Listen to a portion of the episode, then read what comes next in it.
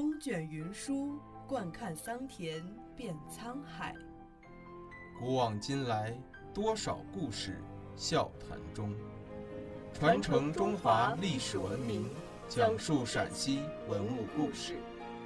听众朋友们，大家好，这里是陕西文物之声，欢迎收听今天的栏目《你不知道的西安城市》。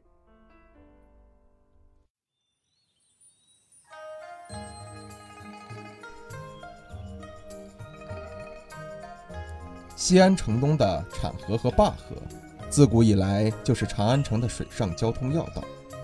汉武帝年间，国力强盛，皇帝下令开凿从潼关到黄河一百五十公里的大运河，取名为漕渠。漕渠把江南和中原进贡的钱粮运往长安，保证了长安城的供给。汉朝以后，乱世纷争，漕渠无人管辖。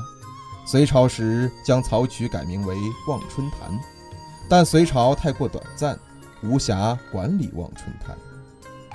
唐朝建立以后，关中人口剧增，但唐朝初期自然灾害严重，国家的经济并不发达。当时的皇帝不得不多次去往洛阳居住，因为洛阳的交通、水运均比长安要发达。当唐朝进入唐玄宗时期，国力极为强盛。唐玄宗想起了昔日被遗弃的漕渠，要改变长安城的水运，在此一举。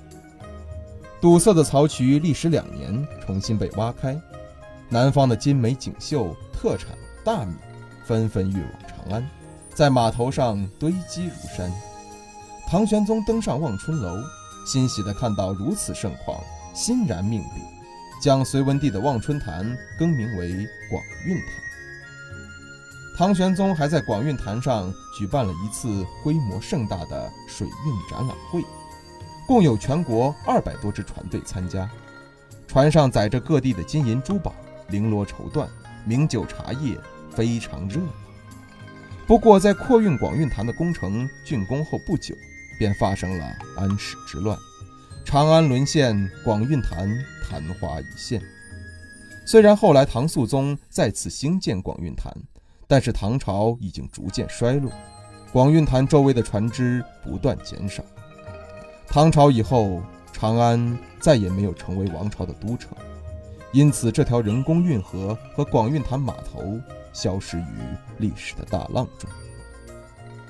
新中国成立以后，未央区以大汉文化和盛唐文化为主线，开始命名西安城北边的道路，将这里命名为广运潭大道。时间就像曾经的码头，收留历史的停留。广运潭的道路，多少繁华从这里登陆，又有多少结局从这里消逝东流。